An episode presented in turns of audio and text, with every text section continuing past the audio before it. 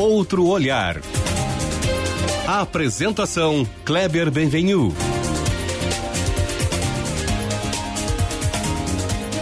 Bom dia, família Band, bom sábado para você que nos ouve.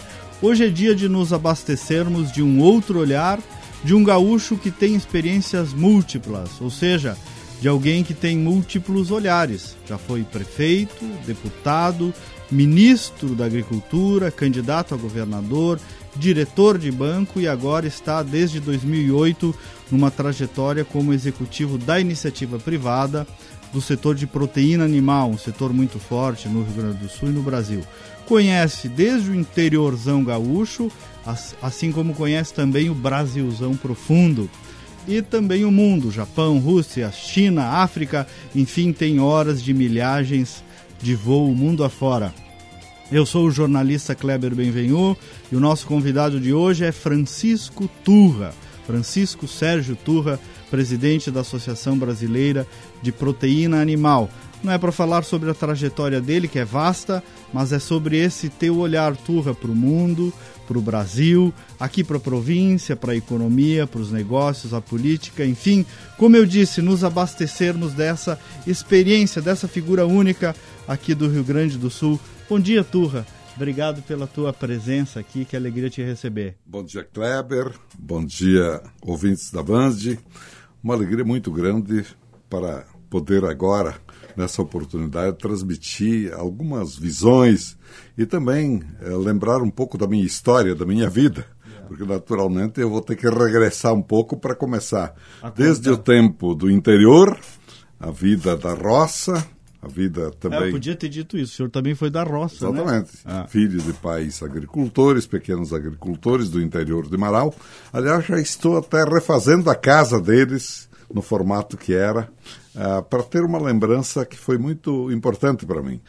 Mas, é incomum, né, Torre? Eu queria começar por aí. Que, uh, uh, que um, alguém com trajetória pública, trajetória política, o senhor tem formação em direito, vire um executivo bem sucedido na iniciativa privada, seja convidado. Tem casos, eu lembro aqui Antônio Brito, no Rio Grande do Sul, Nelson Jobim, Pratini de Moraes, Francisco Turra, e não são tantos, né, que seguiram essa, tua, essa sua trajetória de virar um executivo da iniciativa privada. Exatamente. Você sabe que muitas vezes, desiludido com Brasília na Câmara Federal, é uma experiência que realmente não foi a melhor para mim.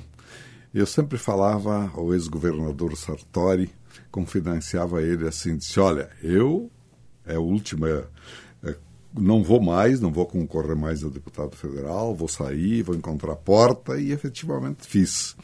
E vou para a iniciativa privada. E ele me dizia assim: mas a gente não tem essa vocação. E eu me sentia vocacionado porque a experiência que eu tive como vice-prefeito e prefeito de Marau foram as primeiras de executivo mesmo, e também dirigindo uma pequena emissora, a Rádio Alvorada de Marau. Eu aprendi. O senhor gente... foi radialista também, né? É, mas era na gerência, na gestão do negócio. Essa sua voz é meio de radialista.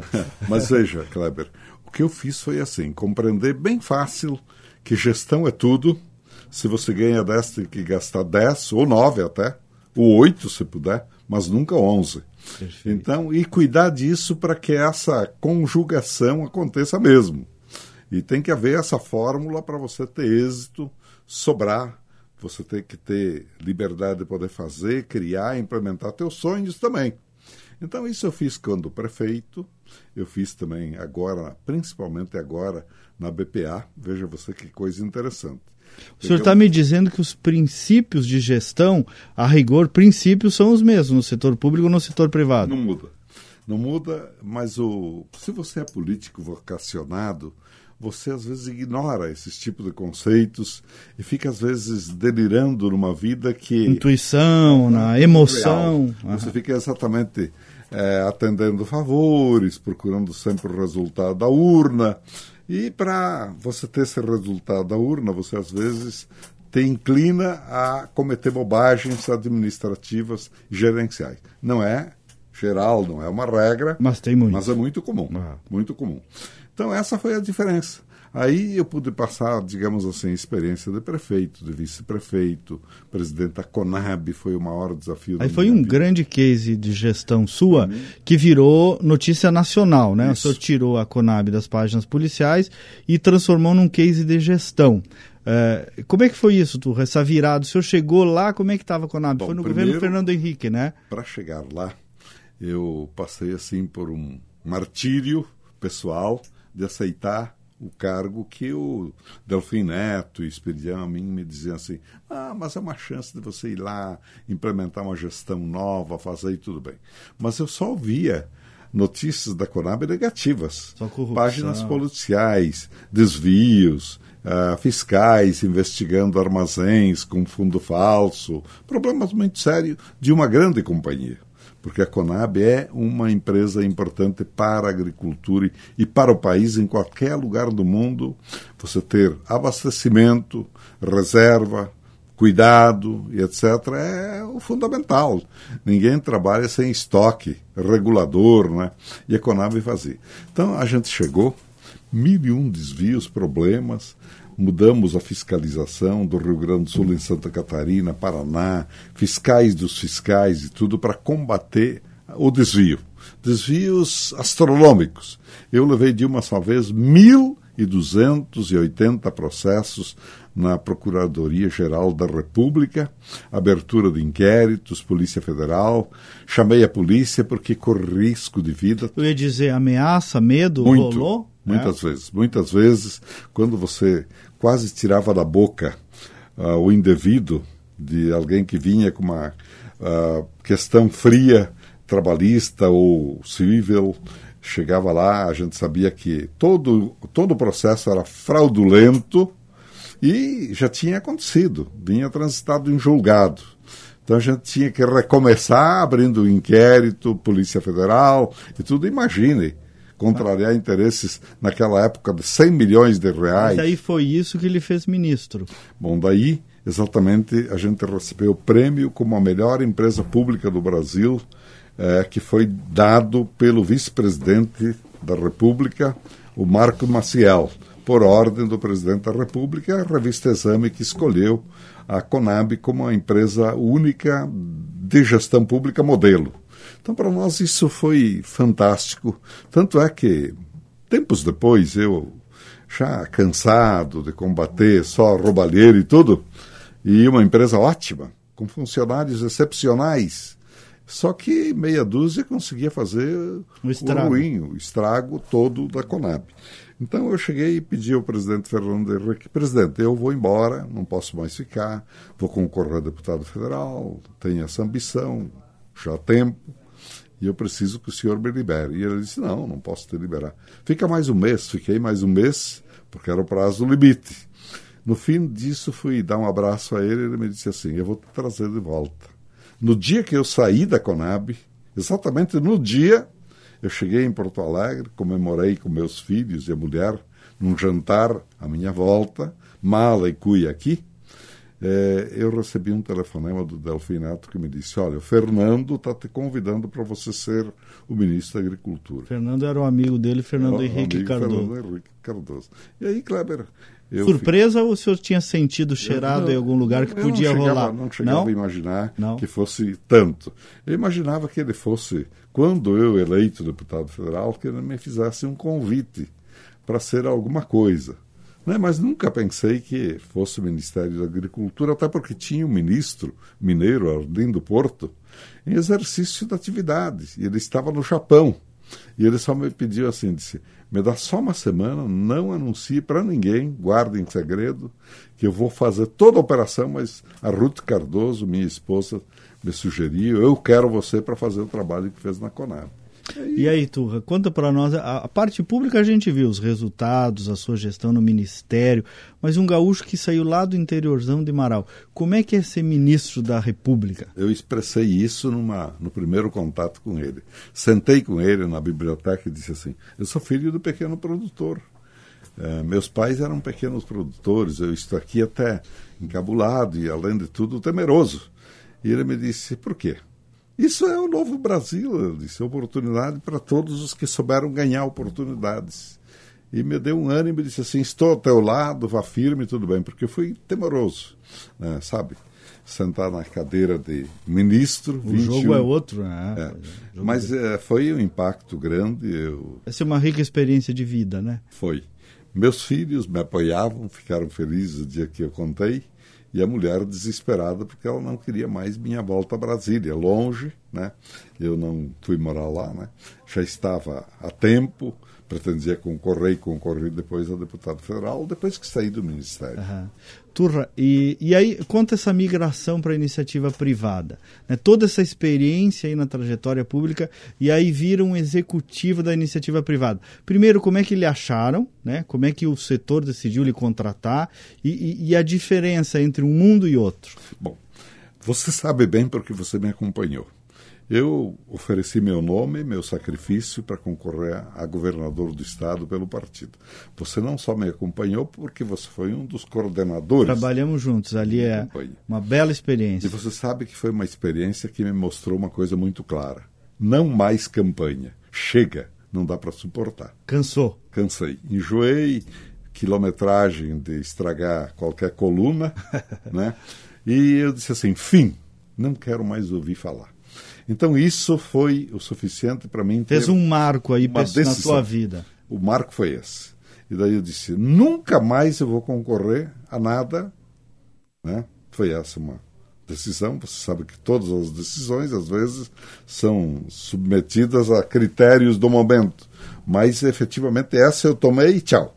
E aí parti para ser executivo de banco, foi ótima experiência. Banrisul, BRDE, maravilha de experiência. Conab, maravilha, ministério, e tudo serviu para receber um convite, enquanto estava no BRDE, para ser presidente da ABPA hoje. Mas ontem era a BEF, a BEF. Associação de Exportadores. 23 empresas associadas, só cuidando da exportação. De que? De que produto? Aves. Aves. aves frangos. E hoje e, é frangos e... hoje é aves, suínos e ovos, genética, ovos tudo. Isso. Nós... É certamente uma das associações mais é, importantes em termos de economia eu, eu do país. Não tenho dúvida em dizer, hoje até de tamanho é um gigante. Temos 140 associados, grandes, médios, pequenos, cooperativas, não cooperativas. É, eu estou falando da maior do mundo, JBS, é a maior empresa de proteína do mundo. Uma das maiores, a BRF, são associadas. A Aurora, o gigante em cooperativas, as do Paraná, todas nossas associadas aqui.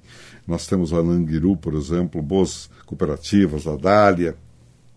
Mas estou citando assim exemplos de que nós convivemos com o grande, com o pequeno e com o médio da forma mais perfeita do mundo. Todos ganhando porque a gente trabalha para um segredo só, em favor do setor não trabalhamos para marca, para empresa e para tamanho. E ali, quer dizer, o que se percebe é uma vocação de executivo. O senhor continuou sendo um executivo, só que agora da iniciativa privada. Exato. E até mesmo na própria ABPA, é uma coisa muito boa, Kleber, para mim gratificante. Cuidando do dinheiro, gestão, nós começamos mal. Numa crise tivemos que abonar as mensalidades, que é a nossa receita, porque a gente tinha uma reserva. Reserva se foi, Hoje nós temos uma ótima reserva, sede própria, saudável, uma entidade perfeita, que ajuda o mapa. Não tem dinheiro para traduzir. Mapa é Ministério da Agricultura. Ministério da Agricultura. Não tem dinheiro para traduzir. Você sai no mundo a vender. Também. É isso. 83 países eu já percorri. Olha que loucura. Não só. Quantos gaúchos devem ter percorrido 83 países, né? É, mas a gente foi, Ricardo em termos de intensidade nos últimos tempos, depois de ter ficado até com problema de saúde. O Ricardo Santin, que é o atual diretor o Ricardo executivo, vai ser o presidente. Vai ser o presidente, ele suceder. Gaúcho, de Marau, por coincidência tudo. Colorado também, por coincidência. Tem esse defeito, tem esse é. defeito. Mas ele, ele também viajou muito, tanto é que segunda ele está indo para a Índia. Eu recebi o convite mas estou recusando esse tipo de convite porque ir para a Índia 40 horas para você ficar nos aeroportos ou viajando, não é uma coisa mais que eu encaro. E me diga uma coisa, a sede da BPA é São Paulo. Faria Lima, senhor, São Paulo. O senhor acei, eh, decidiu viver lá? Não, que eu sei, né? Fez bate e volta. Por que, que não foi viver em São Paulo? Escolheu não, continuar com o vínculo Brasília, aqui? Brasília, oito anos, agora na BPA são 12 anos, são 20. Mesmo assim eu fiquei, sabe por quê? Porque eu quis que minha família, ela pelo menos, continuasse com uma raiz. Os filhos são de Marau são de Marau, as noras são de lá, os daqui são daqui, e estamos com uma família bem cuidada, graças a Deus, e muito boa. É a nossa grande alegria, nosso maior patrimônio. Turra, e o senhor viajou o mundo, conheceu o país, é um executivo hoje de São Paulo, é, e aí deve olhar para o Rio Grande do Sul e ver aqui no nosso comportamento, no nosso jeito, algumas virtudes e alguns defeitos, oportunidades a evoluir no jeitão gaúcho. O senhor deve conseguir fazer esse paralelo, né? Ah. O que, que, a ah. gente tem de bom e o que que faz. Eu fiz um comentário sobre isso aqui na Band, né? Do nosso jeito meio trancadão para negócio. O senhor deve perceber isso bem, né? Olha, necessariamente a gente tem um olhar muito diferente do Brasil. E eu te digo mais, hoje eu vejo muita gente preocupada. Olha, eu quero conhecer um grande país. Qual? Ah, oh, vou para Itália, Portugal, tudo bem. A gente não conhece São Paulo. Hum. São Paulo já é um outro mundo. É uma metrópole do mundo. Não tenho dúvida em te dizer que é um estado diferenciado. É um outro país. É um país porque você anda pelo interior de São Paulo, pista de quatro vias, comum. É, você tem obras permanentes. Hoje o, governador Dória deve ter 600 obras andando. Grandes obras, mas obras Forte. bilionárias. Uhum. E o prefeito de São Paulo, idem. Então, São Paulo é um mundo, tem de tudo. Tem empreendedor, empreendedor. Lá trabalha. Uma cabeça empreendedora. Trabalho é uma coisa inata da pessoa. Eu falo no hotel, às vezes falo com o garçom, é, com o mestre de cozinha, e, e, daí fico impressionado, porque ele chega e me diz assim: Olha, meu horário, três da manhã, é, saio à meia-noite daqui, pego dois ônibus, uma hora e meia para ir até em casa, à noite eu tenho que fazer baldeação, perigo, vai, e é coisa natural, coisa que para nós pelo amor de Deus. É uma aqui, choradeira. É uma choradeira. Então, o trabalho, eu não estou dizendo que aqui a gente folga, mas lá, realmente, para viver em São Paulo, a disputa é muito mais complicada. Que a gente reclama mais. Ônibus superlotado, apinhado, e o cara vai em frente, precisa viver. E tem uma diferença da cabeça dos. O senhor falou dos trabalhadores, dos executivos também. também também. O quê? Lá você discute corajosamente oportunidades, você quer crescer, projetos para inovar, para andar. Ninguém se contenta com o trivial. Ninguém se contenta em falar da crise. E eu falo com um taxista, eh, eu ando todos os dias, eu sou taxista. Né? Eu uso táxi. Usuário de táxi. E, usuário viciado. Então lá por quê? Porque eu aprendi a conversar com eles e ouvir deles muita coisa. Deles e daqui também. Chego é táxi também. Então eles me ensinam coisas importantes e nenhum deles está dizendo assim, ah, eu estou chorando porque tem aplicativo. Eles entendem que tem que competir. Eles entendem bem que o jogo é competição que eles têm que apresentar alguma coisa nova que seja atraente para eles disputarem com os aplicativos. Já você vê alguém com água mineral, bala, alguma coisa para agradar o usuário. Né? Então é uma coisa muito bonita. Eu acho que essa... O senhor acha que aqui no Rio Grande do Sul tem um pouquinho mais de. O que, que nós temos a aprender com os paulistas? Eu acho que, a gente lugar, é um pouco mais fechadinho. A valorização do empreendedor. Correr atrás do empreendedor. Aqui a gente às vezes maltrata o empreendedor, uma empresa. Há um clima às vezes de ciúme, de inveja, de estudo. Não, não pode haver. Há um clima de grenal. Então não vejo. Você tem. Se você falar assim, olha, nós temos aqui a Gerdau, a Yara, vamos supor, a Gerdau, a Gerdau até saiu. A gente vê, digamos, algum tropeço que aconteça na vida de uma empresa, você parece que fica aplaudindo E lá, ao contrário, há muita solidariedade. Por exemplo, nós na BPA, eu vou te contar um fato. Nós tínhamos lá a JBS no período mais duro que foi produzido, digamos, numa operação válida, de descobrir quem praticou alguma maldade. Eu soube distinguir bem uma coisa. Quem tem que pagar e prestar contas à justiça é o que o infrator, se tem. E quem sabe se é ou não é, não sou eu da BPA.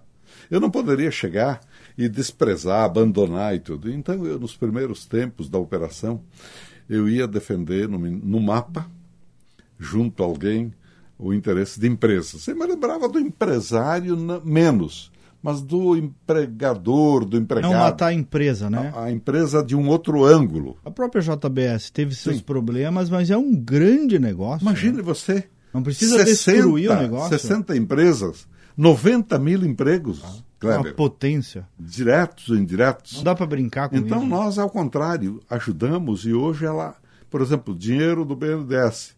Ela pediu do BNDES par 3 bilhões. O BNDES par está vendendo por 20. Uhum. É ruim? É, ou seja, então uma coisa que. É, o problema da justiça, investigar, apurar, não é meu. Uhum. Eu tenho que defender como presidente da entidade as empresas que estão comigo, todas. Se há problemas, eles têm que pagar na justiça, onde for.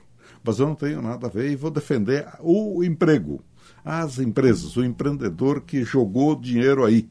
BRF, delistado da União Europeia. Eu fiquei doente de ver. Fiquei doente. Era uma injustiça. E está comprovado hoje, Kleber. E 110 mil empregos de fábrica no Brasil.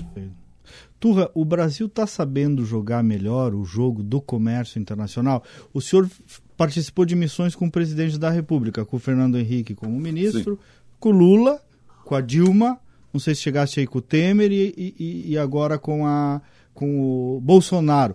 O Brasil evoluiu na sua lógica de comércio internacional? Não, é óbvio que sim. Eu acho que hoje, às vezes, quem não evoluiu, de repente, é algum setor que não sabe o segredo de você ter uma janela aberta lá para fora. evoluir, né? É. Porque você tem que misturar uma moeda instável, fraca como a nossa, com moeda forte. Quem não fizer isso, eu não acredito, viu? Setor que não busca exportação, me desculpe, é muito complicado. Se precisa exportar, é outra coisa. Por exemplo, ovos, nós exportamos menos de 1%. 44 bilhões de ovos produzidos o consumo nacional está absorvendo adoidado, porque ovo tinha o estigma de colesterol e outras coisas. E hoje, ovo é coisa saudável, apetitosa, boa, fantástica. Então, mas está aberta a janela. Tem vários países abertos. A gente está com uma ministra que é craque, né? Craque, bacana. Tereza, Tereza é aberta, fantástica. O Brasil, a PEX é muito boa, está na mão ótima hoje de um aeronauta, hum. Sérgio Segovia. Fantástico! Economizou, mudou. Então o mundo está vendo o Brasil num outro ângulo. Nós sabemos se defender. Nós sabemos que é preciso nos defender. Nós temos que ir lá para fora, proativamente nos defender. A BPA faz isso.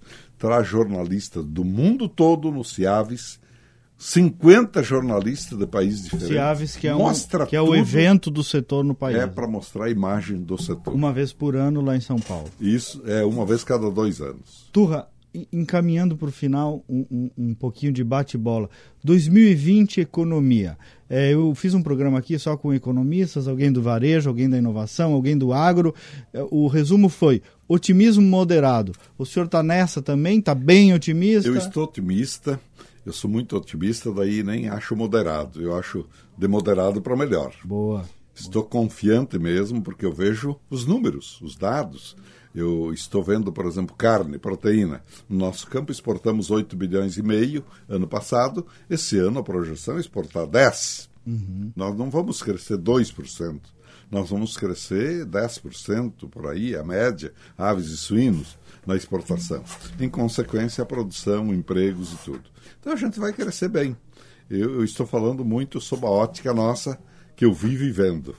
E uma mensagem para o Rio Grande do Sul, esse Rio Grande amado. A partir de abril, o senhor termina a sua passagem lá, vai voltar a ser integralmente gaúcho. Mas antes disso, já, se o senhor tivesse que dar um conselho, é, que conselho o senhor diria, que mensagem para esse nosso Rio Grande amado aí? Cheio de virtudes e com alguns defeitos. É, brigar não é para cortar, cortar, brigar para crescer, crescer, crescer. Opa, Desenvolvimento. Bela frase. Eu acho que você chega assim, ó não, eu preciso cortar, me apequenar, tudo, tudo é pequeno, então eu vou cortar, vou matar.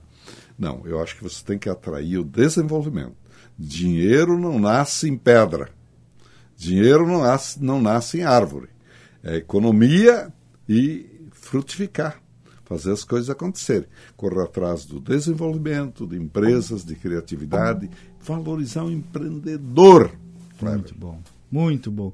Francisco Turra, eu estou entrevistando aqui, entrevistei como jornalista profissional que eu sou, mas não vou esconder dos ouvintes que eu estou entrevistando alguém também que na minha vida é uma inspiração e quero revelar com toda transparência essa admiração, alguém que, me deu, que me deu oportunidade, que me ensinou. Francisco Turra é uma escola, vocês ouviram aí. E por que, que ele está aqui? Porque talvez é um dos poucos gaúchos que tem essa experiência tão múltipla, que tem esse outro olhar, que é o nome do nosso programa, de todas as áreas, desde vice-prefeito de Marau, ministro da Agricultura, executivo da iniciativa privada e, e horas aí de voos como poucos no mundo. Obrigado, Turra, felicidades na tua vida que tu mereces. Bom, eu também vou vou fazer uma pequena revelação. Obrigado por tudo. O Kleber, com 15 anos de idade, fazia campanha para mim em cima de um caminhão. E o lado de casca. Então né, eu sou agradecido até por, pelo lado de alguém que teve uma posição muito firme, me ajudou na vida e acreditou em mim. Pois é, de casca e maral para o mundo. Exatamente. E assim terminamos, Coisa deixando boa. um abraço para os nossos ouvintes, desejando um bom sábado. Desenvolvimento é o nome da paz, já disse um papo uma vez. Que essa seja a mensagem para o nosso Rio Grande. Bom dia e até semana que vem.